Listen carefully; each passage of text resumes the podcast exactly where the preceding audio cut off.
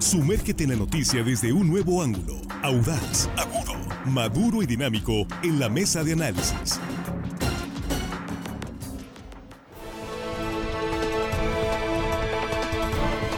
Estamos aquí ya de regreso. Eh, estamos en la mesa de análisis de línea directa en esta primera emisión del sistema informativo línea directa de este martes 5 de septiembre cuando son las 8.27, nos vamos rapidísimo en la presentación. Saludos con mucho gusto a todos, todos quienes están compartiendo esta transmisión en vivo en redes sociales. Y aquí en la mesa, Jesús Rojas, ¿cómo estás? Buenos días. ¿Qué tal, Víctor? Buenos días. Buenos días para los compañeros, buenos días para el auditorio, en especial a quienes nos escuchan en Chávez Talamantes, municipio de Ahome, Víctor. Chávez Talamantes. Muy cerquita eh, del desengaño, yo creo que queda muy bien. El desengaño se van a dar las, el unas el día de hoy. Sí, sí, sí, este, la sindicatura del Carrizo, municipio de Ome. Muy bien.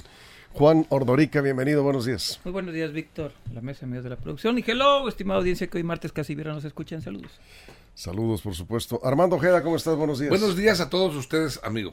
Muy bien, pues vamos entrando al tema y tiene que ver con eh, pues la definición. Ya, Morena está a unas horas de definir quién será su representante de los comités de defensa de la cuarta transformación a la postre candidata o candidato a la presidencia de la República, Jesús. Sí, decía yo del desengaño, Víctor. ¿Por qué? Porque ya comienzan a verse pues, rostros pues preocupados de algunos. Mira, Marcelo Ebrard insiste en que el proceso del levantamiento de las encuestas ha sido un fracaso, ha habido problemas, ha habido inconsistencias, que está revisando con su equipo. Ya lo había dicho desde el primer día que iban a comenzar a levantar las encuestas y no pudieron porque no se, pues digamos que no estaban todos los representantes. Ya ves que Además de las casas encuestadoras y los encuestadores que ahí iban a, estar haciendo su trabajo, iban a poner ellos, desconfiados que son, a un representante por cada corcholata. Así es.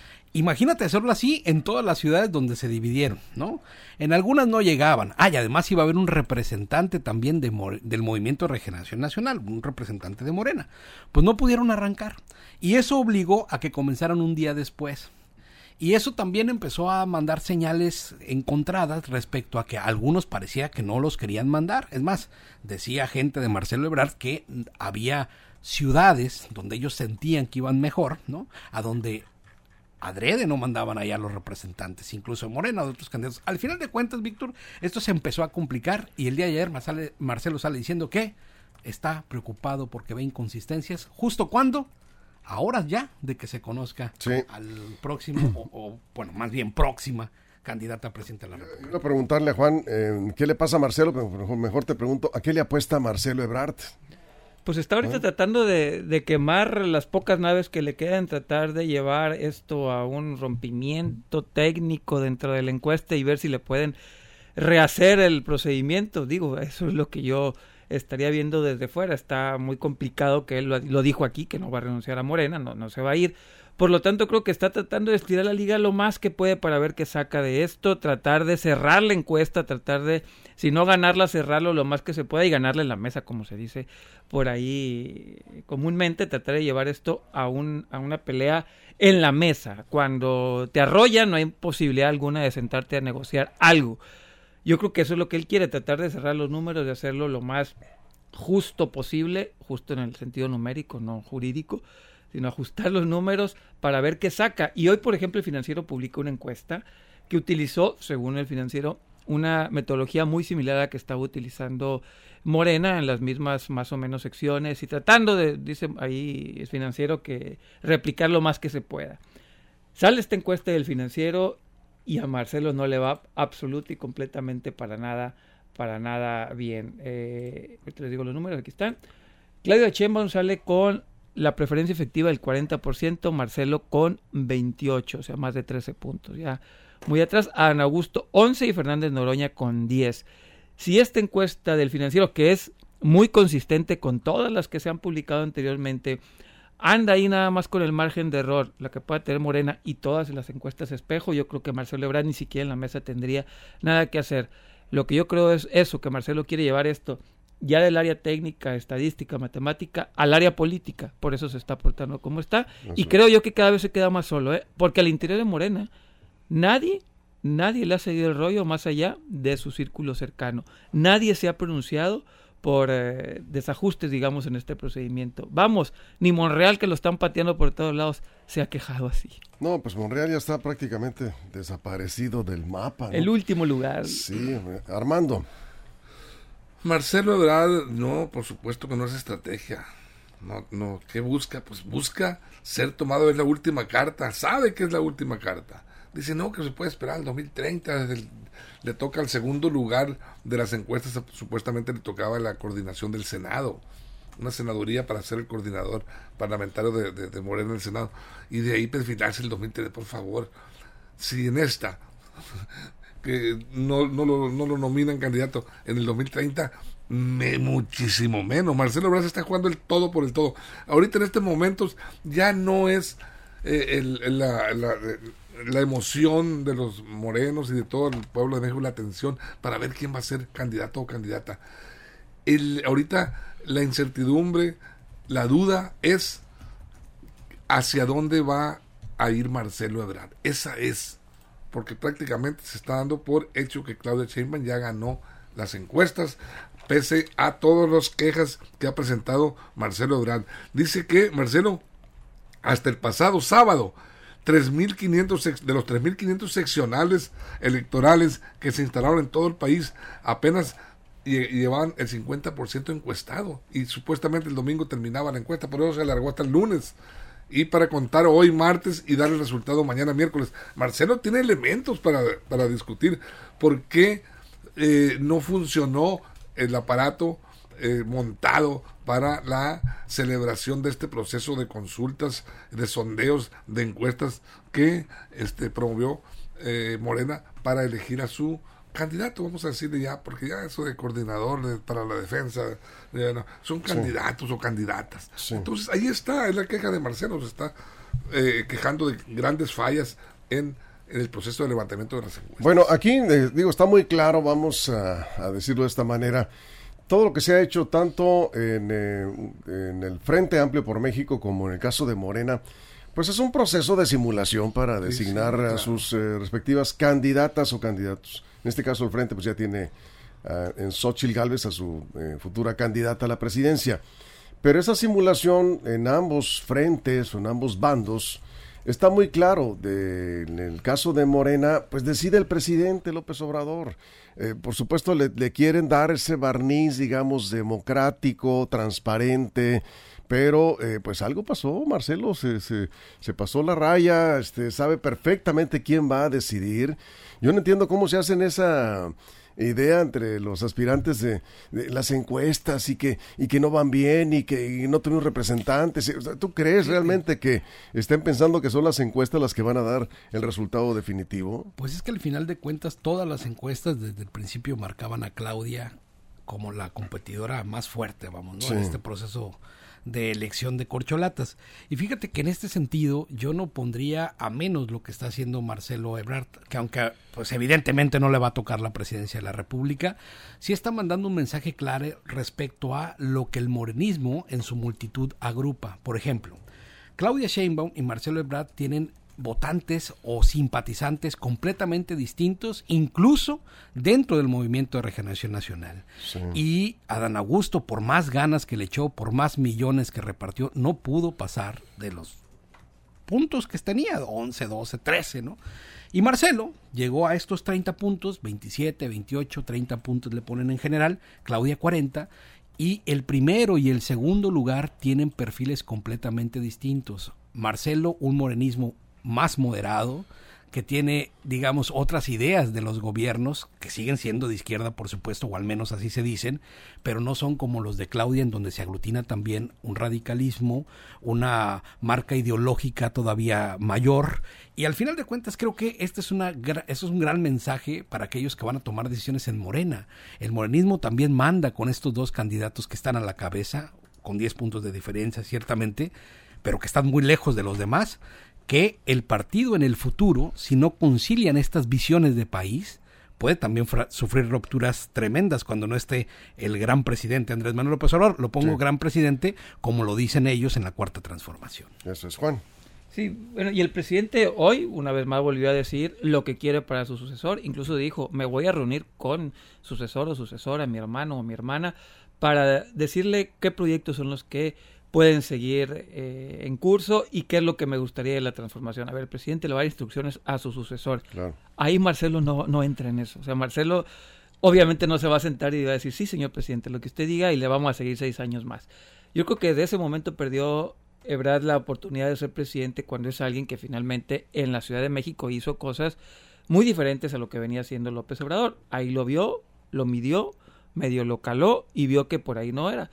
Del lado de Claudia Sheinbaum en la Ciudad de México, Claudia hizo exactamente, puntualmente, eh, subrayadamente todo lo que le decía López Obrador y ahí los midió, los comparó y dijo, a ver, con Claudia Sheinbaum tengo más más probabilidades que alguno de mis deseos se cumplan que con Marcelo Ebrard. Ahí yo creo que caminaron sus eh, su visión para la presidencia de la República Marcelo Ebrard. Y hoy, cosa curiosa también en el financiero, cada vez menos personas creen que va a romper con Morena. Sí. Venía, venía, venía aumentando esa percepción, pero ya tiene un par ya, ya lo dijo, ¿no? Lo dijo aquí. Lo dijo aquí, que no se va, pero la misma gente ya no le cree que va a romper. O sea, la misma gente ya está entendiendo que no. Eh, el problema de Marcelo, eso es lo que estás comentando, Juan, y voy contigo, Armando.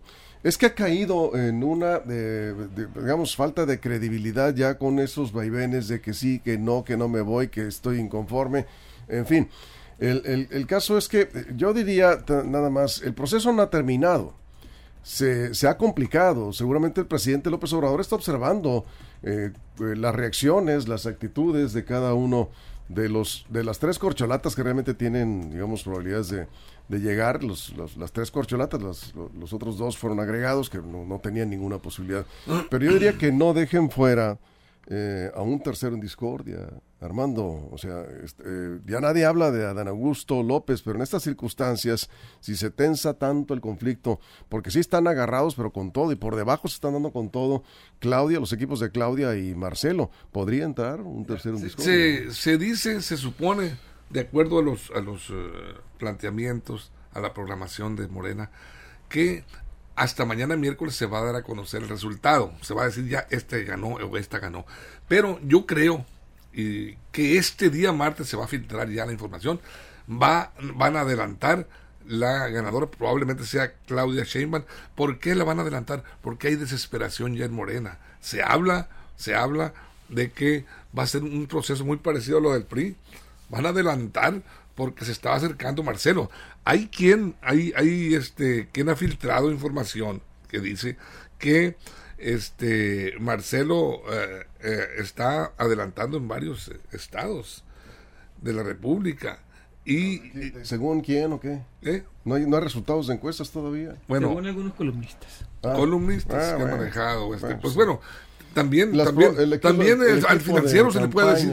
También de al financiero se le puede decir Pero que es Es una encuesta. Es una encuesta. Sí, sí, pero pues en encuestas son las mañanas todas, hombre, la No, verdad. no, no, Armando, sí, no claro que sí. A, a ver, no, todas, ¿no? por supuesto. Entonces, Bueno, Claudia, Claudia que encabeza prácticamente todas las Entonces voy a decir algo, Armando. sí, Entonces tus opiniones están amañadas. Si, nos No, basamos no, en columnistas. Sí, sí, tus opiniones están amañadas. Igual que las tuyas. A ver. Pero mira, ahí te va. A ver, ahí, vamos, ahí te va. Déjame porque- terminar nomás. No, ahorita termina. Vamos a ir a la pausa. La producción aquí me está indicando que vamos a Digo, la pausa. siguiendo esa lógica. ¿no? Vamos a dejar claro, ahí el, el- tema por lo pronto, sí, pero, pero siendo eh, serios, son opiniones Contra- de equipos de campaña Contra encuestas. de cada uno. y la encuesta del financiero es una encuesta, y ahí están los, el método. Y como el publicado. financiero hay muchas Sí. más. Hay otras. Bueno, vamos a la pausa. Se está calentando esto, señores.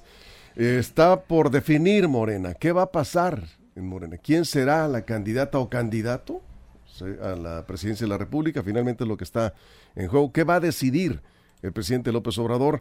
Es el tema en la mesa de análisis. Vamos a la pausa en radio. Nos quedamos sin comerciales para que Armando concluya su explicación en redes sociales y regresamos después de la pausa en radio en la mesa de análisis de línea directa. Continuamos. Información confiable, segura y profesional. Línea directa. Información de verdad. Con Víctor Toro. Línea directa.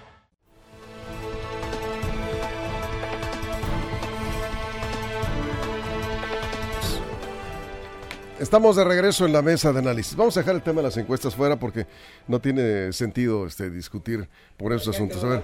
Jesús, vamos por ahí, vamos contigo, sí. ¿Sabes quién sí está de plano fuera de todo esto? Y parece un fantasma que no aparece y trae un broncón en su partido. Es, es el, el presidente del- de Morena, Víctor. Mario Sí. Delgado no aparece. Está Se le hizo bolas el engrudo. Totalmente. Otra vez, no es la primera vez. Está por encima los problemas de la dirigencia, la dirigencia muda, la dirigencia no da pie con bola. Muchos de los problemas de los cuales se está acusando tienen que ver con esa falta de liderazgo que está ahí. Un... ¿Por qué? Bueno, pues es evidente, quien manda en Morena no es Mario Delgado, ¿no? Mario Delgado está ahí despachando, Mario Delgado está ahí tratando de hacer las cosas a como puede, a como su capacidad le da, pero esto, Víctor, que es algo fundamental en el partido del presidente, le está quedando muy grande. Y le queda grande, ¿por qué? Porque no está a la altura de las propias corcholatas. Es más, pareciera que trata de poner más orden Noroña, que no es ni su partido porque está en el PT, que el propio Mario Delgado. Dice Noroña, estoy muy preocupado porque la ambición personal se imponga al interés del pueblo, ya dando él desde hace tiempo por válida la candidatura de quien será la próxima presidenta, dice, según este equipo de Noreño, que ya se dio también. Él Pero este no tocar, proceso interno de Morena, además de Mario Delgado y su comité ejecutivo del partido, pues eh, hay que recordar que hay un Consejo Nacional que lo preside un gobernador. Y una comisión de encuestas. y una comisión de encuestas. Es decir, eh, eh, todos están eh, enredados, está, está complicándose porque uno de los participantes, Marcelo Ebrard, pues no está de acuerdo en cómo se están dando las cosas y tiene todo el derecho de manifestarlo. Pero también, pues alguien debería recordarle a Marcelo que se comprometió a jugar con esas reglas. Así firmaron todos ante el presidente López Obrador y era evidente, era evidente desde un principio, ya sabía Juan, las decisiones del presidente López Obrador, punto. Las encuestas y todos los elementos quizás son, eh, pues digamos, datos que el presidente va a tomar en cuenta, pero es su decisión. Nadie más va a determinar nada ahí. Y si es Claudia, va a ser Claudia y punto. Se van a tener que ajustar todos a las condiciones que el propio presidente puso en este proceso de transición. Y encuestas pusieron a 23 gobernadores de Morena. Fueron a través de métodos de, encuestas. El- el López Obrador, el presidente, utilizó esto porque dice que le gustan. Ahora, ¿quién va a poner los tiempos? El presidente. Por algo muy sencillo, el presidente se va del país el jueves o viernes. Se va. Entonces, él va a tener los tiempos. Él va a adelantar los tiempos. Te decía Armando, es que están desesperados en Morena. Puede ser. Pero los tiempos van más en función de este viaje del presidente. El presidente se va y quiere dejar esto planchado. No se viene un viaje dejando a todo el mundo peleándose aquí sin saber qué va a pasar. Se va el señor jueves o viernes. Dijo él hoy en la mañana que quiere hacer la ceremonia el miércoles, o sea, mañana en la tarde, noche. Dijo, yo la quiero hacer ese. Entonces, él va a poner los tiempos al final del día. Él es el que va a decidir el cómo, cuándo, por qué y dónde. Él es el que trae la agenda, más allá de que se reúna este consejo, comité o como le quieran llamar, el que va a poner cuándo y dónde es, es López Obrador, porque así lo maneja, ah, es el presidente finalmente, él, él tiene que decidir ¿Y esta a dónde va el cuestión. presidente? Va a una gira a Chile y Colombia, sale del país, va, va a Colombia y luego Chile, va a dos países, se va viernes, sábado, domingo y lunes. Entonces, no sé si va el jueves en la noche o viernes en la mañana, pero tiene que dejar planchado eso. Y ahorita decía Víctor que a lo mejor sale un tercero en discordia. Siempre escucho esa hipótesis y casi nunca me ha tocado ver un tercero en discordia. Toda la vida tengo escuchando ese tercero en discordia y nunca llega ni en lo estatal ni en lo federal. Esos terceros en discordia parecen unicornios. Pero acuérdate que López Obrador tiene otros datos. Por- Siempre tiene otros datos. El presidente decide. López Obrador nunca sale Sí. con sorpresas. Bueno, pues. Nunca sale eh, con sorpresas. Él bueno, casi vamos- siempre que toma una decisión. Sí. Armando. Yo insisto en que se adelanta porque están, eh, están ahí temor de que Marcelo, espérame que Se adelanta pues, para hoy. No, es una pregunta sobre tu. Es una pregunta Y al rato te agarran tú y Víctor a platicar y, me, y Bueno, Nada más te iba a callar. preguntar si, si se adelanta para el día de hoy. Yo creo que sí. Lo van a adelantar para. Yo creo que lo van a. que se va a filtrar y oficialmente por mañana. Pero, pero eh, está en desesperación en Morena. ¿Por qué? Porque quizá Marcelo sí se esté acercando y pueda darle argumentos ese acercamiento político de aceptación que él pueda decir aquí me hicieron trampa acá chanchullo y este yo tengo estas- yo tengo otros datos de las encuestas podría acercarse y crear un problema y darle argumentos para decir este me están haciendo trampa. Además el frente otro elemento que puede originar el adelantamiento de Morena para definir eh, el frente ya anda ya tiene su candidata el frente ya anda con, eh, con Xochitl Gálvez trabajando y operando y pues eh, Morena está enredado en el proceso y eso no les no les parece bien, por eso quieren adelantar lo más que se pueda para pues ya tener su candidata y empezar también a, a- a promoverla. Aquí una pregunta que yo tendría. Y recordé, ahorita lo dije al principio, Marcelo Ebrard, si queda en segundo lugar, va al Senado como coordinador eh, del grupo parlamentario de Morena, pero está en un acuerdo. ¿Podría, ante esta rebelión de Marcelo, el presidente, olvidar y omitir ese compromiso y decir no hay condiciones para que este hombre que está renegando de la candidatura de Claudia venga a ser su coordinador en la bancada? Podría ser un obstáculo para Claudia. Podría pensarse eso y eliminar incluso no solo la candidatura presidencial de Marcelo, sino también su arribo al Senado. Bien, Jesús. Mañana a las 4 de la tarde, si no cambian las cosas, se va a conocer, hora de la Ciudad de México, se va a conocer quién será Oficialmente. la próxima o el próximo abanderado de Morena. Y el domingo le entregarán la batuta. Y ahí van a estar todos alzándole la mano, hasta los quejosos, los que estuvieron desde siempre, estará el presidente de la República. Y entonces van a tener el candidato o la candidata, que yo creo que a estas alturas va a ser la candidata, que va a ser postulado por el partido político con mayor preferencia electoral en el país y nadie va a querer quedarse fuera de eso, ni Marcelo con sus corajes. Es el último apretón el que está dando, pero al final de cuentas ahí los vamos a ver a todos el domingo, levantándole la mano, incluso como eh, Beatriz Paredes le terminó levantando la mano. La diferencia es que pues hay muchísimos puntos de diferencia entre los barcos que van a navegar cada uno de ellos. Eso es Juan. Sí, bueno, creo que Marcelo no va a estar en ese, el domingo, va a estar a lo mejor el miércoles, jueves o viernes, pero creo que el domingo sí no va a estar, porque va a ejercer su derecho a pataleo y hacerse el digno para que lo busquen y negociar más. Es, es normal, digo, ni Beatriz estuvo ahí con Xochitl Galvez, sí va a estar en la candidatura de Claudia Sheinbaum, y si le toca el Senado no, él mismo dijo que no le gustaría, aquí dijo que no que no, no es algo que esté persiguiendo y no le gustaría, que, que pudiera ser otra opción, pero que esa, esa sí no le, no le llama mucho la atención y le llena el ojo. Finalmente, ese acuerdo que firmaron, pues no jurídicamente no tiene ninguna validez a la hora de entregar las posiciones. Pueden cambiar en cualquier momento de, de- opinión. Y finalmente quien pone las plurinominales o no es el partido político, no es el presidente, aunque en términos reales es lo mismo, pero el partido, el partido, como decían los priistas, ha decidido que pues Marcelo no vaya al Senado y si lo puedan cambiar a otro lado o de plano se retire, porque creo yo que sin la presencia ya de López Obrador en la palestra, al menos oficialmente, eh, Marcelo pretendería construir un- una, fi- un- una figura más fuerte él y creo que desde el Senado sería un poco más complicado hacerlo. Ya vimos a Marcelo, ah, perdón, a Monreal que lo intentó hace- hacer y cómo le fue. ¿Cómo le fue? Sí. Desde el Senado lo intentó construir y ya vimos cómo quedó defenestrado. Entonces el Senado, aunque pareciera ser una buena posición para construir una carrera política, si el poder no quiere, uno termina pateando el bote como Monreal. Aquí algunos comentarios. Agustín Ávila dice, eh, eh, ¿cómo dieron lata con el teléfono en eh, las llamadas? Dice, de- con las Sí. famosas encuestas. Oh, sí. Eh, sí, sí, sí, bueno, para que vean, pues sí se hicieron las encuestas telefónicas y eh, en algunos casos eh, presenciales. El presidente dice, Javier, eh, el presidente no debe intervenir en la elección de Morena, es una simulación de encuestas amañadas. Eh, comentan, acá dice, la relación entre un presidente en funciones y un entrante para la continuación de un proyecto es normal, es sano, si lo que se quiere es consolidar un proyecto a largo plazo. El sistema neoliberal dio, eh, se dio continuidad por 40 años, dice, mejor análisis, por favor. Gracias, Chon Cepeda, por aportar aquí a la mesa. Eh, dice, en donde no hubo proceso democrático fue eh, triunfal, en donde hay, donde se, se- ha sido respetado, es un fracaso increíble. Sus opiniones, Morena es el único partido que está en constante politización, dice, ciudadana. Un mundo al revés deberían de estar analizando la anulación del Frente Democrático de su proceso. Chon Cepeda, eh, bienvenido a su comentario, como todos, ¿eh? Te- Este, no hay problema, de usted eh, esté libre de opinar lo que quiera. Acá nos dice, eh, felicidades a Marcelo Ebrard, dice Javier, por destapar la cloaca. Sí, bueno. A ver, Armando, eh, estamos entrando en el último. eh, Yo creo, tramo. que, yo creo que Marcelo Ebrard tiene un capital político importante dentro de Morena. Marcelo Ebrard no debe de salir para beneficio de Morena.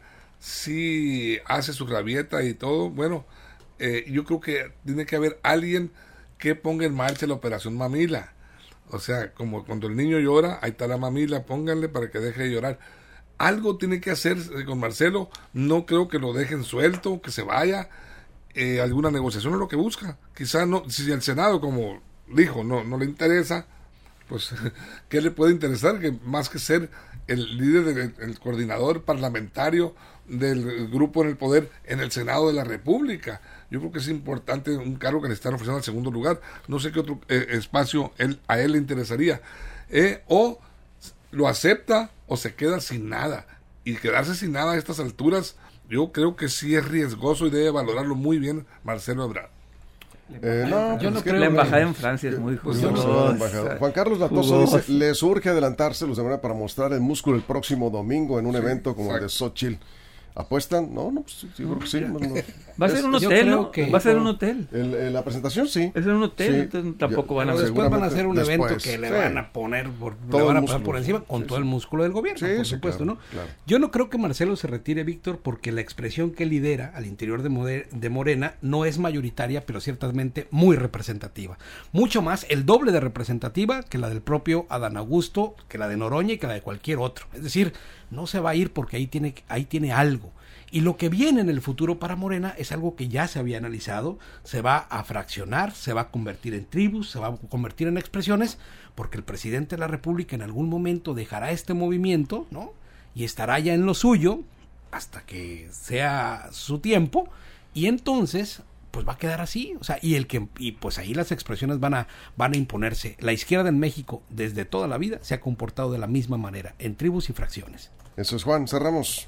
Sí, ah, hay que esperar la reacción de Marcelo. Tampoco creo que va a ser tan, tan virulenta. Va a ser un par de pataletas y ahí va a quedar el asunto. Una anécdota más. Les digo siempre, los procesos son una colección de anécdotas. Eso será. Y veremos, yo creo que mañana ya tendremos candidata de Morena y será Claudia Sheinbaum. Y como dijo el presidente, vamos a cobrar las apuestas o no ese día. Sí, sí, sí.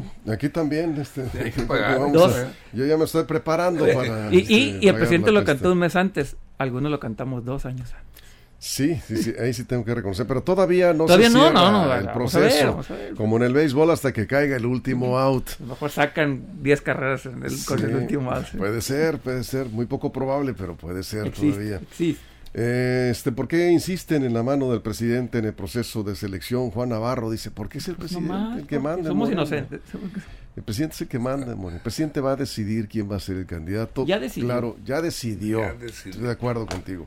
Pero evidentemente decide con base en información, con base en encuestas. El Y presidente va a ir. decidió hace un año moviendo ciertas piezas, y secretarías y ya. Desde Pero las encuestas años. permiten, permiten las encuestas a quien va a tomar una decisión, pues ir con, con sí. la candidata más Se competitiva. llama legitimación. Sí, es legitimación, pero- fundamental pero sí, para poder mantener el O movimiento. sea, aquí, aquí están los resultados de tal y tal y tal encuestadora. Aquí están, de alguna manera se tiene que pues eh, darle una barnizada democrática al proceso.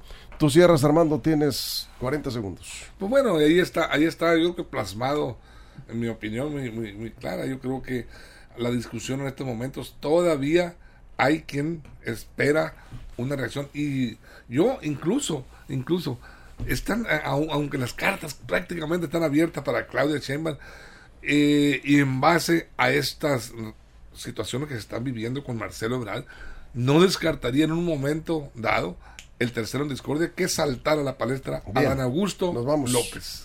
Nos vamos con esto, muchas gracias. Gracias Bien. Armando Jesús. Juan, gracias. Me reporta eh, que está, eh, Guadalupe Jesús, que está cayendo un aguacero en el sector norte de Culiacán. Ahí vienen las lluvias. No parecía, Sí. ¿eh? ahorita en la No- mañana no no, parecía, sabía ni una nube. Ya estaban pronosticadas eh, por parte de línea directa, así que atentos con las lluvias, mucha precaución. Nos vamos, gracias. Pásenla bien.